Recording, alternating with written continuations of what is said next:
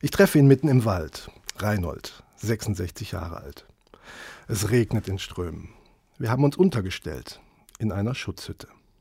Reinhold sagt, ich mache jetzt nur noch, was ich wirklich will. Früher ist er oft mit seinem Vater losgezogen, einem richtig wilden Hund. Von ihm habe er viel gelernt. Im Laufe der Zeit aber nicht alles beherzigt. Zu abgelenkt sei er gewesen hätte nicht mehr unterscheiden können, was wichtig und unwichtig ist im Leben. Dann ist einiges aus dem Ruder gelaufen, sagt er und streicht sich nachdenklich über die rechte Hand. Erst jetzt bemerke ich, dass sein Zeigefinger komplett fehlt. Wir schweigen. Die Regentropfen prasseln auf das Dach. Nach einer Weile fragt er, was ich denn hier draußen mache. Ich kann nicht nur das machen, was ich wirklich will, scherze ich. Bis zur Rente, da sind's noch einige Jahre. Aber ich bin gern draußen im Wald. Ich mag das Alleinsein. Kein Lärm, keine Menschen. Da ist es mir auch egal, wenn es regnet. Du bist bestimmt Lehrer. Pastor, also auch was mit Zeigefinger, sage ich dummerweise. Reinhold hebt seine rechte Hand mit den vier Fingern in die Höhe. Wir müssen beide lachen. Ein Pfarrer, der Gott eher im Wald findet als in der Kirche.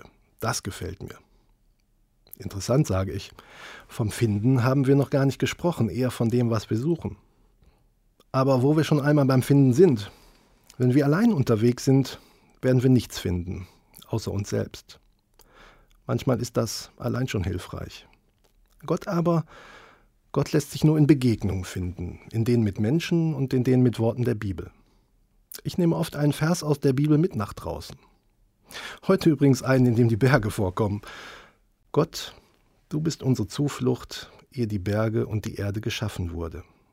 Sei freundlich zu uns und fördere das Werk unserer Hände.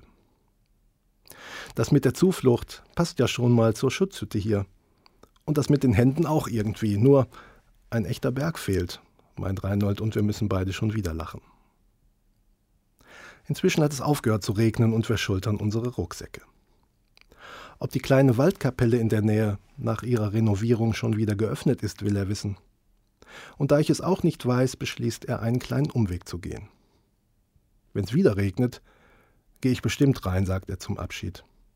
Und wenn nicht, vielleicht auch.